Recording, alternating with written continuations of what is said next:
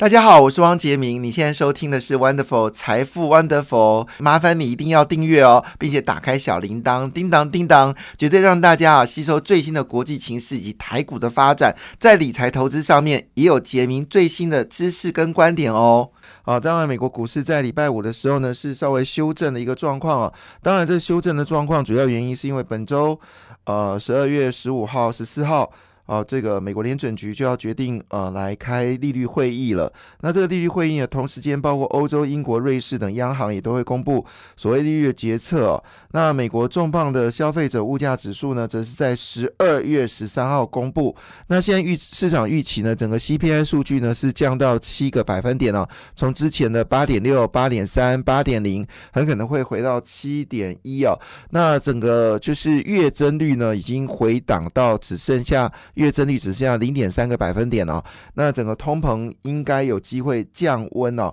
但是核心物价指数呢，基本上还是令大家比较担心的，基本上应该只是微幅降零点二个百分点，大概只有六点一个百分点，好，所以只要数据呢是比。呃，七点三更低，好，那美国股市就大涨。那七点三，美国公美国股市呢就稳定。但是如果比较高的话，当然就比较有震荡啊。不过市场预计呢，应该是有下滑的一个状况。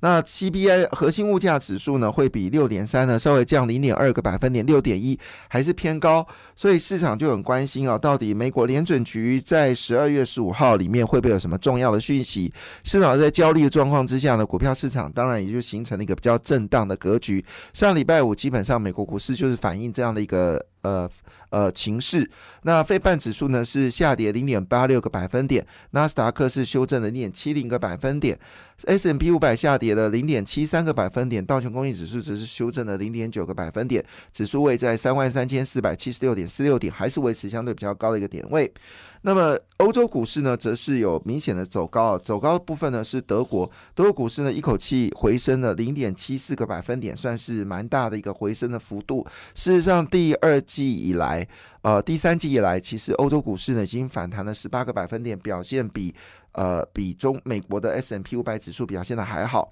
那么日本股市呢上涨了一点一八个百分点。德国、欧洲股、韩国股市呢，则上涨一零点七六个百分点，主要都是反映通货膨胀数据已经有下滑，出口数据有回温的一个状况。哦，亚洲股市呢逐渐反弹哦。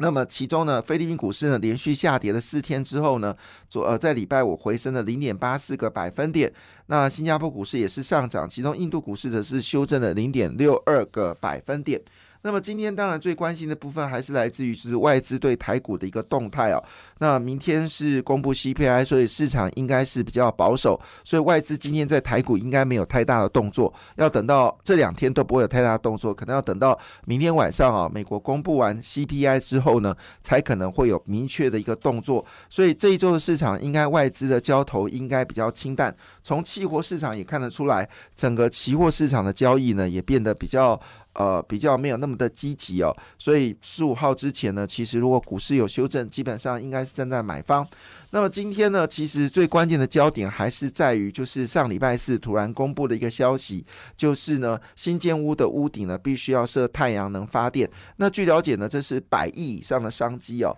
那这件事情呢，当然你知道，整个太阳能发电不是只有太阳能板，那你也要有钢架来支持。所以这个事情呢，竟然引发了夜辉跟星光刚啊，股价也会持续的走高，因为这次热情是非常踊跃的哈。那当然不能不不包括。联合再生、元金、茂迪哦，这几天表现的不错。不过大家还是以短线试之啊，如果能够赚个五趴六趴哦，就可以走人哦。因为毕竟这个太阳能的股票呢，似乎还是波动非常剧烈，已经骗了大家好几次了。每次利多去买就套牢，甚至大跌，所以我对这些股票呢，我还是有点担忧。所以呢，基本上就是做一个短线就可以了。好。那另外一部分呢，当然就是有关棉织物的一个产业。那我们知道，最近巨阳呢，前三季的获利已经超过去年整年了。那台湾很多纺织业呢，都传出来前三季的获利已经超过去年整年。当然，这背后的原因呢，主要是因为台湾在新材料部分呢，包括新铅，还有这个嗯呃新铅，还有嗯这个。呃，就是台湾几个就是化纤股票表现的不错，而且业绩前三季呢都已经超过去年整年。那当然背后是因为新疆棉被呃禁哦，使得一些国际大厂呢纷纷寻找替代物，呃替代国家。当然台湾的纺织业非常的高超。因此呢，加上最近这个足球赛啊，使得这些新的纤维的公司呢，股价开始上涨。那最近呢，光荣就是八九一六八九一光荣呢，它的业绩呢，在也是一样，在二零二二年全年营收可以突破一百亿元哦。那加上它二零二三年在越南成衣啊，自有产线将要扩充，第四季要完成全球第二厂区的设立哦，那业绩呢会持续的大幅增加。这也是最近哦，在一些传产股票呢，似乎有往上。往上攻击的一个力道，好，这是今天几个比较重要消息。另外，在医疗部分部分呢，二三二九四的英记，好，那中这个英记呢，主要是以高阶医疗设备为主哦。那最近呢，因为受到战争影响啊，成本上升，加上中国的防疫政策，所以整体获利不不明显。但随着中国开放哦，可能需要更多的这个医疗设备呢，那么英记呢？二三二九四呢，最近股价有开始慢慢的回升哦，也可以稍微留意。另外就是北极星了，北极星之前呢，在十月份曾经是一个标股哦，后来三期失败之后呢，它并没有放弃哦。那最近呢，它有一个新的新药呢，是叫做肺间皮癌哦，它采用的都是所谓糖的这个制成哦，那有机会呢是会得到新的这个药证哦，所以最近的生技医疗股呢，似乎题材不断哦，那。那当然，这里面背后的原因也是来自于美国需要非中国的药业，所以台湾东药品既然又可以销到这个中国，也可以销到印度，当然也可以销到美国，所以最近呢展开了非常多的一些好的消息。当然，在这个假日当中，大家最在意的还是艾斯摩尔。那么艾斯摩尔，我们知道之前呢，这个习近平特别找了荷兰的这个呃这个总理呢，有稍微谈了一下。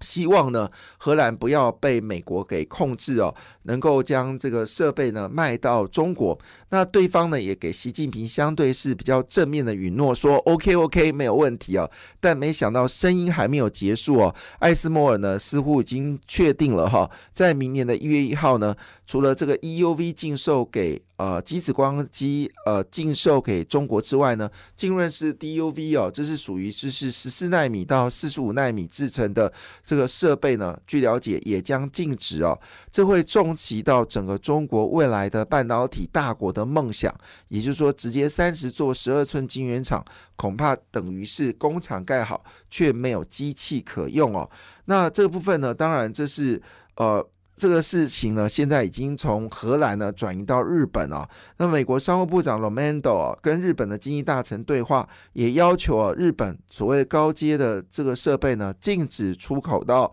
这个中国。那这到底是怎么回事呢？好，这是因为呢，在九号十二月九号的时候呢，这个美国的商务部长 Romando 跟日本经济产业大臣西村康稔哦进行电话会谈。Romando 多次提出哦，美日在中国战略实际是盟友，所以日本应该响应哦美国对中国出口半导体的设备管制的措施哦。那么美方此举呢，是在限制日本拥有高技术的水准的半导体设备等科技出口，以延缓中国先进半导体开发进度，值得关注。这是美国首度由部长官员对日本同级官员提出类似的一个要求。好，那日本呢，基本上呢也在考虑哦，是让要不要做管制。这也牵到日本跟中国的经济贸易关系哦。中国已经放话，如果日本也做这样的动作的话。中国日中国呢势必对日本也会做相对应的一个经济的一个一个呃就是控制。那我们都知道，当台湾的台积电去美国设工厂之后，那么中国呢就一连串对台湾呢超过一千八百项的产品禁止销往这个中国，作为一个。就是抗议，好，当然这部分呢，我们就要影响继续观察到底背后的因素是什么。A 克法已死哦，这是一个必然的趋势。那以前 A 克法建立的架构是在于中国，因为跟欧洲跟美国呢有所谓低关税甚至零关税的协议，使得呢台湾必须要厂商啊进驻到中国来寻求所谓的这个。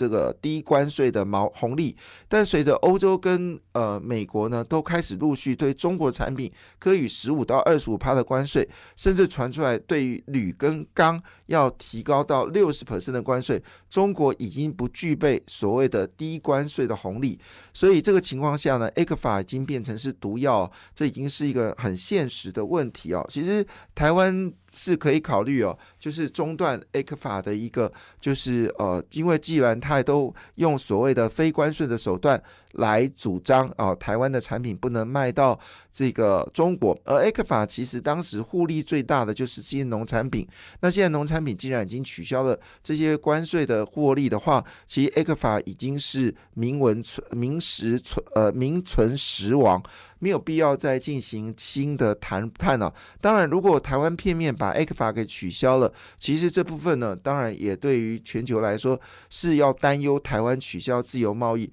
特别是我们在进行呃所谓的。